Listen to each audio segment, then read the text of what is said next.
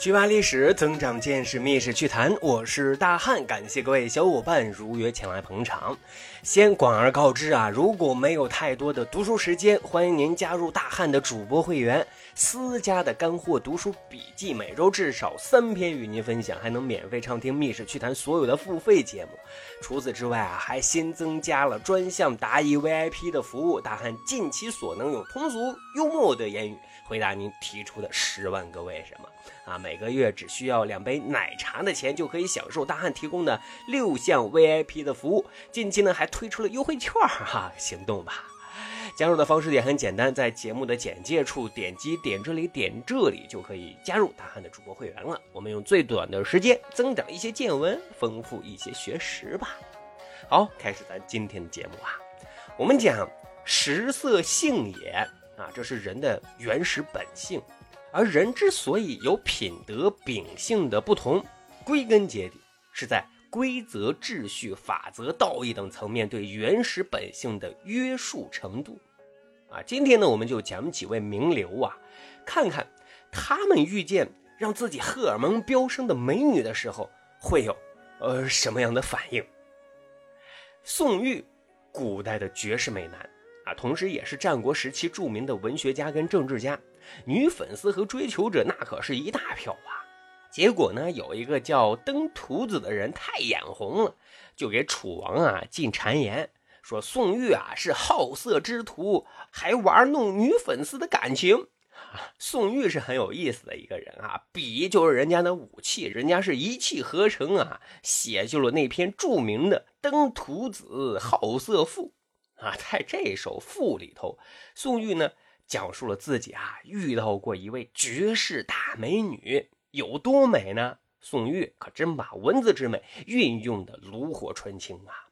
他说：“这位美人啊，增之一分则太长，减之一分则太短，施朱则太赤，施粉则太白。眉如翠羽，肌如白雪，腰如束素，齿如含贝。”俨然一笑或阳城迷下菜，啊，这一段翻译过来就是说，那位小姐呀，论身高啊，增加一分太高，减掉一分啊太短；论其肤色，涂上脂粉则太白，施加朱红又太红，真是生的恰到好处啊！你再看她那眉毛啊，如翠鸟之羽毛，肌肤像白雪一样晶莹。腰身纤细如裹上素帛，牙齿整齐犹如一连串的小贝壳，甜美的一笑啊，足可以使阳城和下蔡一带的人们为之迷惑和倾倒啊！各位，就这样一位姿色绝伦的美女，人家宋玉说了，他是整天趴在他家的墙上，三年来天天喊着要和人家宋玉啊一起生小猴子。啊，人家宋玉硬是没有答应，硬是没有跟他交往。你说好色之徒他会这么做吗？然后宋玉又开始反击了，他说啊，诬告我的登徒子那可就不一样。他媳妇是蓬头垢面，耳朵挛缩，嘴唇外翻，牙齿不齐，弯腰驼背，走路还一瘸一拐。这样一位丑陋的妇女，登徒子跟他生了五个孩子呀。所以啊，请大王您明察，究竟谁才是好色之徒啊？各位，您看啊，宋玉人家是懂得审美的，文中也表达了对美的欣赏和追求。但是呢，欣赏和追求它是不等于要拥有的。反观登徒子呢，妥妥的好色之徒啊。因为在他的意识里啊，满足自己生理的需求远比欣赏美那更重要啊。这是宋玉啊。我们再说说王安石跟司马光这两位可是政坛上的老冤家。咱们不说功过是非，在人格道义上，他俩鲜有污点，尤其是在美女面前尽显绅士之风范。当时王安石任知制号三品官职，那时候士大夫有纳妾的风尚。王安石的妻子就花了九十万钱给王安石买了一个小妾，啊，根据推算的，这九十万钱相当于四百两银子啊。如果按照这个价值去猜测，这小妾应该是气质和样貌是不凡的，琴棋书画是精通的，才艺双绝的妙龄女子呀。因为王安石整天忙于政务，买小妾的事他根本是不知道的。所以有一天，王安石回家之后，突然发现卧室里头有一个年轻貌美的女子在等待着他。他连忙发出灵魂三问：“啊，你是谁？你怎么在这儿？你要干什么？”女子呢？啊，是一一回答了。王安石这才知道，这女子啊，原是军队当中一位官员的妻子，丈夫呢是负责运输军粮的，结果运米的船给沉了。这按律啊，官员就得负全部责任，照价赔偿。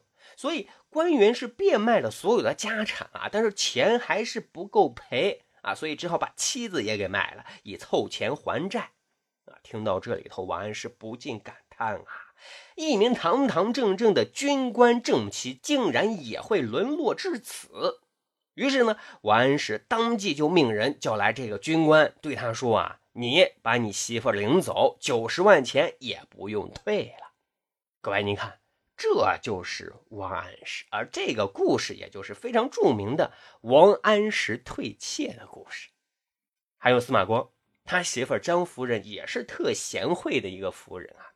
因为他们婚后一直没有孕育新生命，张夫人就觉得对不起人家司马光，于是有一次啊，他就偷偷买了一个美女给司马光啊当小妾。说这一天呢，张夫人让美女小妾住进自己的主卧室，然后借故就外出了。司马光回来之后，忙碌一天啊，本想好好休息，却突然发现一个大美女妖娆的躺在床上。司马光看见之后，不加理睬，屁股一转，直接回书房看书去了。说还有一次呀，司马光到老丈人家里头去赏花啊，张夫人跟丈母娘又合计传宗接代的事情呢。这回呢，又偷偷的安排了一个貌美的丫鬟去伺候司马光。啊，晚上呢，当美貌的丫鬟进入司马光的房间的时候，司马光给吓傻了啊！然后非常生气的质问丫鬟说：“走开，夫人不在，你来见我作甚？”